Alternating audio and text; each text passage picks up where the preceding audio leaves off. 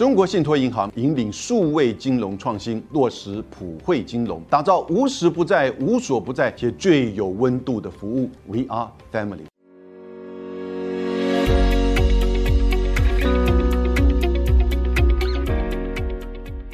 大家好，我是杨永明。今天是我们二零二二的最后一集，也是我在这里的最后一集。这个系列到这边最后一集结束，感谢大家。一直以来的支持。那我今天呢要谈什么呢？我在一月一号，明年的一月一号，二零二三年的一月一号，在联合报有一篇文章，标题就叫做《二零二三年台海和平关键元年》。我在这边就为各位做这篇文章。我写这篇文章两千多字，谈到的就是接下来这一整年整个台海情势的分析。那特别在现在的中美对抗以及两岸关系，还有。明年台湾的选举，甚至讨论到是否真的可能在可见的未来会出现两岸的军事武力犯台的行为，我们怎么应应，怎么面对？这段时间其实有许多的企业找我谈地缘政治的风险，有许多的机构也注意到这个问题。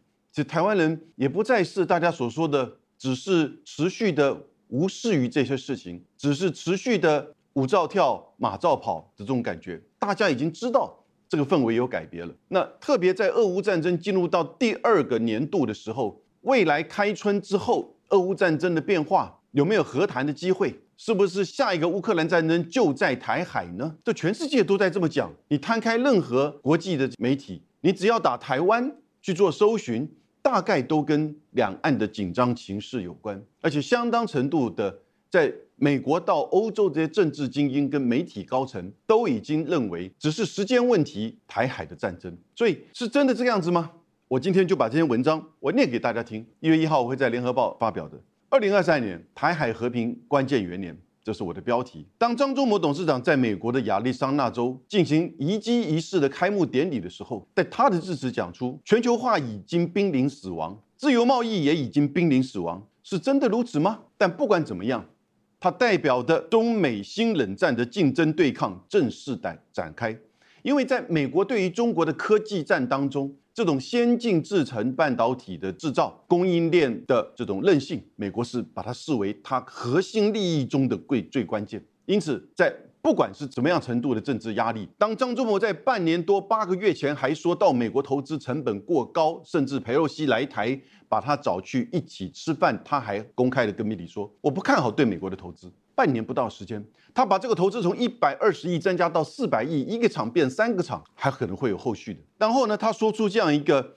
全球化与自由贸易濒临死亡。我觉得我们要了解到张忠谋董事长他所感受到的这种政治的压力，也就是在中美对抗之下的这种地缘政治压力，他最清楚，所以他才会有这种感慨。我们这个时候台积电感受最深刻，台湾在这个时候，我想应该也是。拜登政府在二零二二年的十月十二号发布的美国的国家安全战略报告，这是拜登上台之后经过一年多。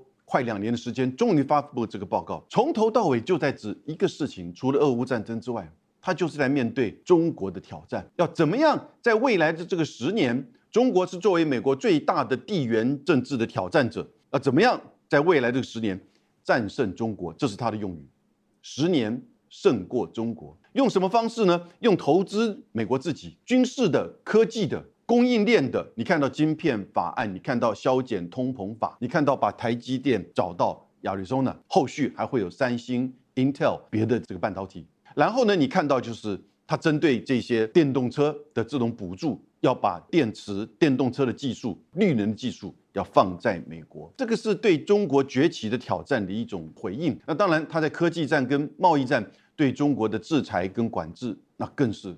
全面，尤其是在先进制程的这个层面，所以呢，这也算是一种新冷战宣言吧。报告中也提到，美国要如何战胜中国。我刚刚提到，投资美国，结合盟邦，竞争对抗中国。结合盟邦，各位看到，日本跟德国相继的在今年下半年都提出来了，二零二二年的下半年，未来在五到几年之内要完成国防预算增加到百分之二。现在日本的国防预算五点二兆日元，还不到百分之一。它未来的目标是五年之后要达到十兆，而且用征税的这个方式。所以很清楚，美中新冷战已经在地缘政治、科技战、贸易战等层面展开。目前，习近平日前，习近平前往中东，你看到的这个中阿峰会跟阿拉伯世界、中海峰会跟波斯湾海合会的国家，以及中国和沙特阿拉伯、沙特之间的这个会议，感觉到这个地缘的这个变化已经很明显。美国呢，同时也自己在召开自己的美菲峰会啊，所以你看到地缘较劲的这种发展哈，在今年的下半年之后呢，特别明显，更还。不要说之前的 G20、APEC 相关的这个会议，科技战更是激烈。美国就是要把这个梯子给踢走。什么梯子呢？美国往上爬，爬到强权、爬到霸权的这样子的一个路径的政策作为的相关的梯子，就爬到上面，他把这个梯子踢走，让后面的人不可以爬上来。那他要守住这个位置，不让中国继续的追赶，以至于贸易战至今已经有六成的中国输往美国的商品仍然是被科百分之二十的这个税。我觉得到明年上半年哈，尤其是第二季的时候，我觉得美国的企业就会有强烈的这个反应。你已经苛征将近四年、快五年的对中国商品的税，而中美的贸易还是持续不断的成长，到去年是二零二一年，已经回到了二零一七年的这样子一个情况。中国对美国的这个输出的这个出超达到三千五百五十三亿啊！我预计很快我们会知道，二零二二年这个数字只会增加不会减少，二零二三年更是如此。全球经济放缓，美国经济更是受创，预计它成长不到百分之一。而世界银行说，中国的经济成长明年会高达到百分之四点五。中国大陆内部的这些经济学者跟媒体的分析，希望能够达到百分之六至少。但不管怎么样，中国的经济已经几乎是变成明年经济成长。如果不是一枝独秀，它也是那个主要的支柱了。其他像是东南亚，像是南亚，当然没有办法跟中国的规模相比较。你可以想象，各国跟中国的贸易关系只会强化。这个时候，美国以安全为由，要把梯子踢走，不让中国赶上的这样子一种大国竞争，会遭受到更强烈来自于民间民生还有经济上的这种压力。可是问题是在华盛顿内部的这个政治精英跟媒体精英啊。相当程度的还是维持一定的冷战时候的这种想法，这不一定是负面哈。中国大陆认为美国是充满了冷战思维，这美国也不需要否认，没有错。冷战就是基本上要把这个崛起中的强权、挑战的强权给压下去，不管是什么意识形态，那都是表面的。意识形态、政治制度，关键还是国家的权利。什么权利？制定国际秩序的这个权利，主导国际金融、经济、贸易。这背后多大的利益呀？还有军工产业的利益，这些利益多少人、多少层面？美国的政治精英不止在华盛顿，是靠的这个主宰这个世界的，这也都是历史的事实。过去的主导的国家也都是这个样子。这个时候呢，来自于企业界，因为全球化所导致企业界相互的国际分工，要求尽可能的减少关税，增加自由贸易，这是美国过去所主张的，因为他希望能扩大他的这个市场。但现在他不是了，他比较是倾向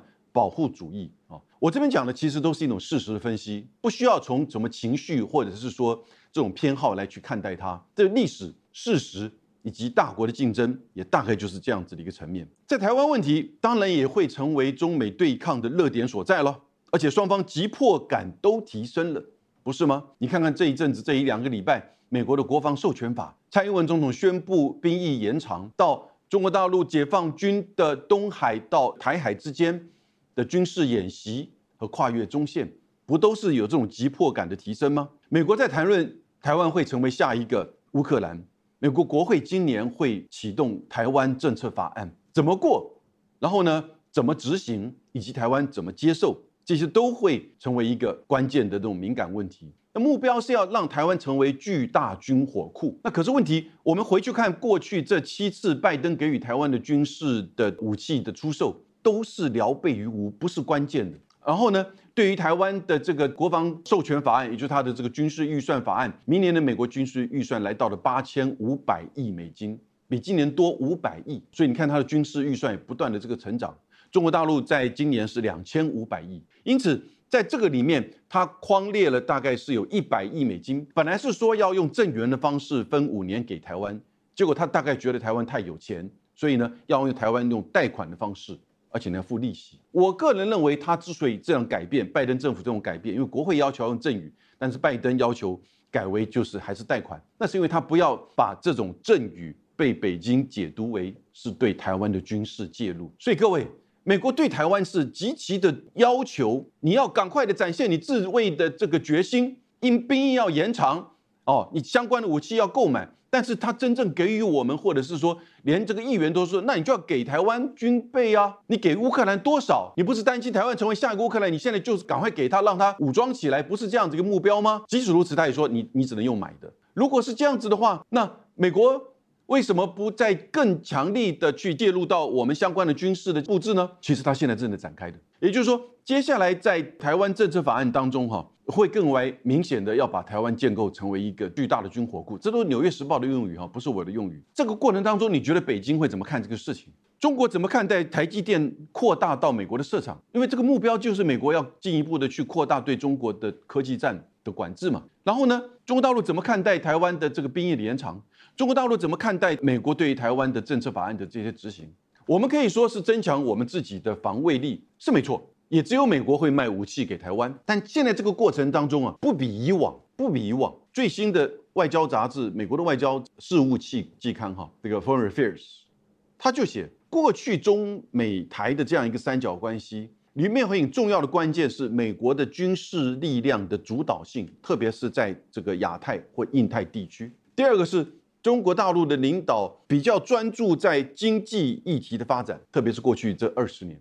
以及两岸关系相对的稳定，但是现在这三个情况都不一样了。美国在亚太的、印太的这个军事，其实已经没有绝对的主导性，甚至它必须要透过日本、澳洲、AUKUS 这样子的一种共同的配合。那你讲到区域拒止、不介入、反介入的这些的这个军事上，那种区域排除掉美国的制空权、制海权，现在更加的严峻，不可能再重演九六年的两个这个航空母舰在台湾的南北。各位还记得吗？今年八月，当佩洛西来台之后，到了松南机场，解放军宣布开始进行隔一天，八月四号到七号进行军事演习，围台军演。那个时候，伴随着佩洛西到台湾来的美国航空母舰雷根号往东立刻拉开五百海里的距离。有媒体帮他解释说，他帮我们守住后方，那我们后方还要守吗？所以这是一个，就是说一个变化。那当然，中国大陆现在的这个主席使者习近平现在也要进入到第三任期。当然，他对于台湾的议题，在他的二十大的这个演讲当中讲得很清楚，是中国核心利益中的核心。看待台湾议题的重要性也不一样的。当然，我相信他认为解决他自己国内跟国际还有这个经济发展还是重中之重。相对的，他们也认为台海的问题、两岸的问题，时间会站在他们那边。我觉得北京慢慢还是有这个观点，可是呢，你总是要面对可能的变化，他们当然也会有一些应应的这个作为。两岸关系的形势更是如此哈。我们现在马上进入到台湾的二零二四的总统大选的这种情况，所以今年开始会是台海战争与和平的关键十年，这是文章里面特别提到的。而明年二零二三年就是关键的元年。你看到中美对抗的日益的严峻，台海发生代理战争的机会真的可能会升高。尤其当美国面临到选举的时候，在川普的最后一年，二零二零年九月份开始，他不就是这样子的一个作为？连美国人的媒体也都是这样子的观点。其次，台湾的总统大选，蔡英文政府下台后，无论蓝绿何者当选，都会面临。更具有挑战性的两岸关系，这都是一个事实。第三个，当然，习近平展开的第三任期要求完成中国梦。那在他所勾勒的中国梦当中，祖国统一是他在二十大当中强调的好几次的题目。台海可能会发生冲突，是大国权力对抗的结构性因素。我刚刚提过，也是大国民粹。内部政治的民粹政治的这个代价，中美两国都是核武国，核武国家不会发生直接的战争。请各位一定要注意，我们看到很多美国的智库在做兵棋推演，两岸战争之后，美国或日本的军事介入，然后产生怎么样的影响冲击。CESIS 在最近二零二二年的八月就做过这样子的一个兵棋推演，他认为在出席几个礼拜中美军事的交锋，美国会损失两艘航空母舰、九百架战机。同样，整个中国海上跟沿岸的这些相关的飞弹基地以及补给都会被击毁，双方都会严重的损失，而台湾根本被撕为两片。解放军从东南沿海登陆，台湾加上美日的部队守住台北。各位，这都你难以想象的这种情景。可是呢，各位，我更难以想象。任何军事战略专业的人呢，都会告诉你，中美是核子武器国家啊。美国的解放军报军力报告书已经讲得很清楚，他认为现在中国大陆拥有四百枚核子弹头，那二零三五年会增加到一千五百枚，而现在已经具有三位一体的核打击能力，洲际弹道飞弹、潜舰、核动力潜舰，再加上。战略轰炸机，何止贺主，就是贺主对方对自己采取任何形式的攻击，因为任何形式的攻击跟战争都会很快的上上升扩大，变成核战争，这就叫何止贺主。不管是第一级、第二级，你都保有这个能力，就具有贺主的这个能力。所以你看，各位，世界这九个核武国家发展核武之后，彼此有没有发生过战争？没有，唯一的大概就是中国大陆跟印度，他们是用什么来相互的交战？拳头跟这个棒子。美国跟北韩有没有发生战争？制裁到现在这种程度，美国有没有派一兵一卒到乌克兰战场去？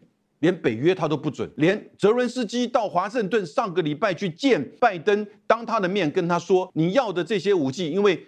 乌克兰的记者问拜登：“你为什么不给我们以上更为先进的武器，全面的给我们，让我们帮你把俄罗斯的军队打败？”拜登回答是说：“我的盟邦们绝对不允许我这么做，因为担心战争会扩大。”各位，核子国家之间不会发生战争。一九五八年八二三炮战，美国的军舰都没有登陆接近金门，都在金门的外海提供相关的物资。那个时候，事实上台湾还跟美国已经签署了联合防御条约。是军事同盟哎，但你真的发生，美国是不愿意介入的。所以你千万不要认为战争发生之后，拜登说了四次，美国会派遣军队来保卫台湾。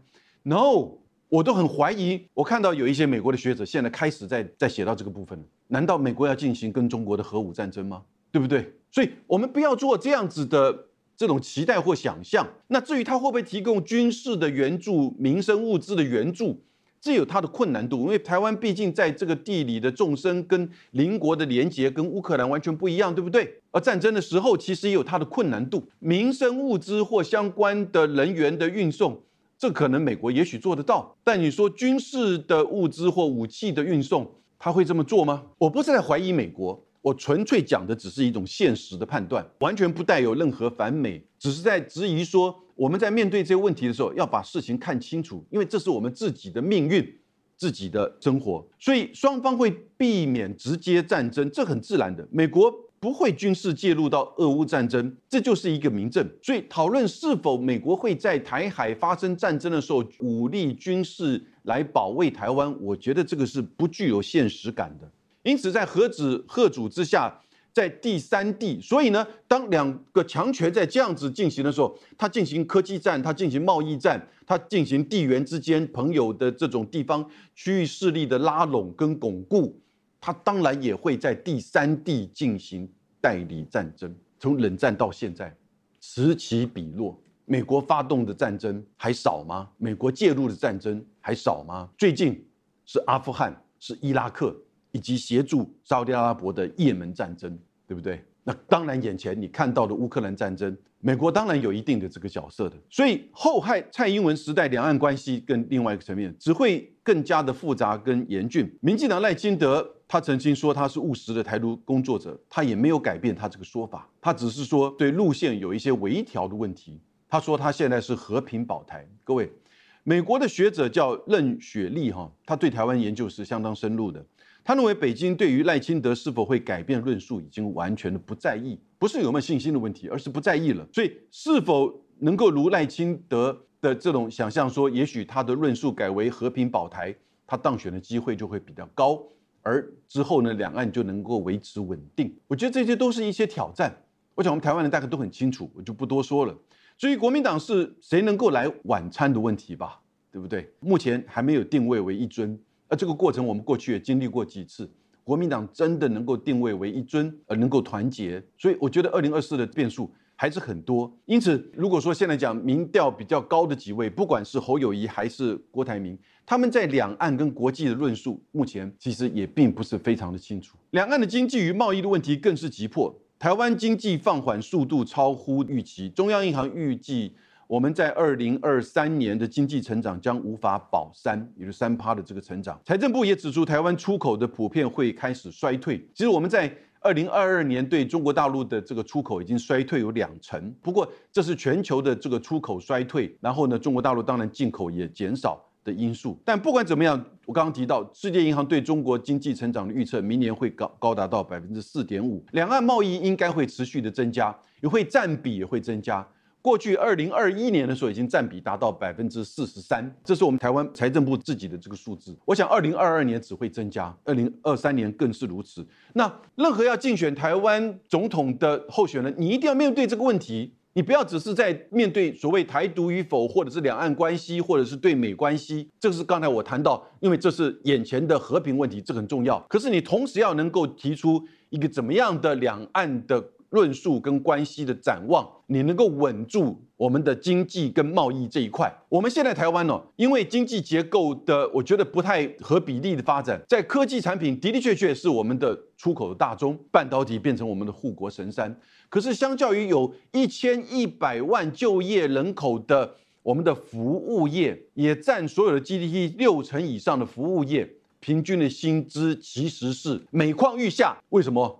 因为物价越来越高，最近连麦当劳都涨价，对不对？那个薯条大的薯条都涨七块钱呢，是不是？所以大家的薪水越来越薄，尤其在台北的生活更是困难。在这样的情况之下，你怎么面对这些服务业？然后我们的产业服务业对中国大陆的这个出口还是主要的出口，因此两岸的经济跟贸易，请问各位总统还参选人，你提提出怎么样的一个论述？当然，同时也能够维持台湾的这个稳定，两岸的这种这个和平。因此，在俄乌战争爆发跟佩洛西访台这个军演之后，国际跟台湾社会都在关注，就中国大陆武力是不是真的会犯台？我提出这个三个层面在这边：第一个，时间概念；第二个，事态概念；第三个呢，是所谓的这个行动概念。我们倒过来看，行动概念其实所谓武力犯台，不要仅限于只是军事，它还可能包含封锁，它也包含经济制裁。所以三个层面：经济制裁、军事封锁、军事行动。大家谈比较常谈的是军事行动、军事封锁。我们在八月份已经感受到那个围台封锁，不过它时间短，然后呢比较局限性。这个讲起来好像觉得它影响并不深刻哈，但事实上并不是如此。经济制裁其实我真的觉得我们也必须要注意的，因为到目前为止，我觉得北京对台湾采取的都还不算是真正的经济制裁。因为那是单项产品，可能是因为食品安全或者是登记所谓的资料的问题。那 ECFA 的早收清单，如果大陆这边取消，那算不算经济制裁？它有经济制裁之痛，但严格而言，国际上不把它视为经济制裁，因为那个是我们两方在谈优惠贸易安排的时候给予的早收清单的优惠措施。而过了十年都谈不拢，你把它取消，这也是其他国家在谈。这个 FTA 都是这个样子，有些谈不拢的，彼此原来承诺的优惠，少部分的优惠措施就暂停了，这样子早收清单被取消，对台湾会产生怎么样的影响？更不要说，如果真的有所谓的经济制裁，不过当然，现在中国大陆讲经济制裁，其实是中国大陆遭受了美国的经济制裁了，那那是百分之二十的这个关税啊，以及科技战。因此，在行动层面、事态层面，其实习近平的二十大已经讲得很清楚，台独。外国军事介入、外力介入，我还加上一个中共的政治议程。什么政治议程呢？那就是跟时间概念有关了。什么呢？二零二七，习近平的第三任结束；二零三二，可能的习近平的第四任结束；二零三五，就是中国成为社会主义现代化强国的目标；二零四九，中共建国百年。这四个时间点：二七、三二、三五、四九。我不是在报名牌了，而是在讲这个四个时间点。我觉得前面这个二，这个前面这个十年，就从明年开始到三二的这个十年，就是我们的台海的关键十年。因为我刚刚讲到，美国的国家的安全战略报告也认为，这十年是中美对抗的最激烈的这十年，它已经展开一连串的这样子的布局，对不对？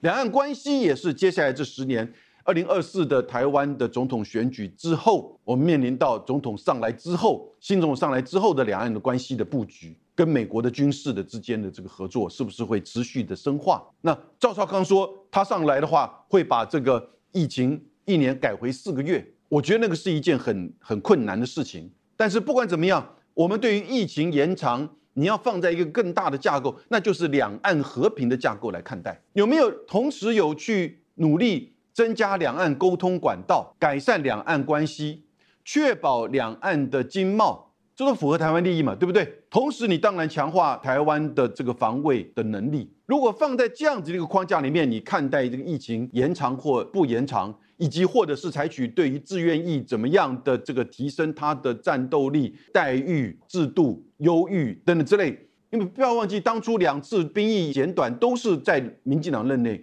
阿扁时期把两年变为一年，我做两年兵啊，然后呢，阿扁上来把它减为一年。民国一百年，二零一一年，蔡英文任内，他把一年变成四个月。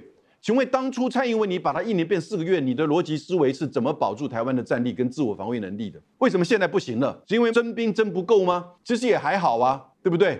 那还是说你的提出来待遇不够，还是是因为华盛顿的要求？因为华盛顿采取的是所谓的不对称作战，要你采取那种豪猪作战，那种能力是一大关键。你现在能力不够，时间不够，所以你第一个要展现你的防卫决心。你如果要我真的帮你的话，你就要通过这个兵役延长的这个要求。只是在这样一个逻辑吗？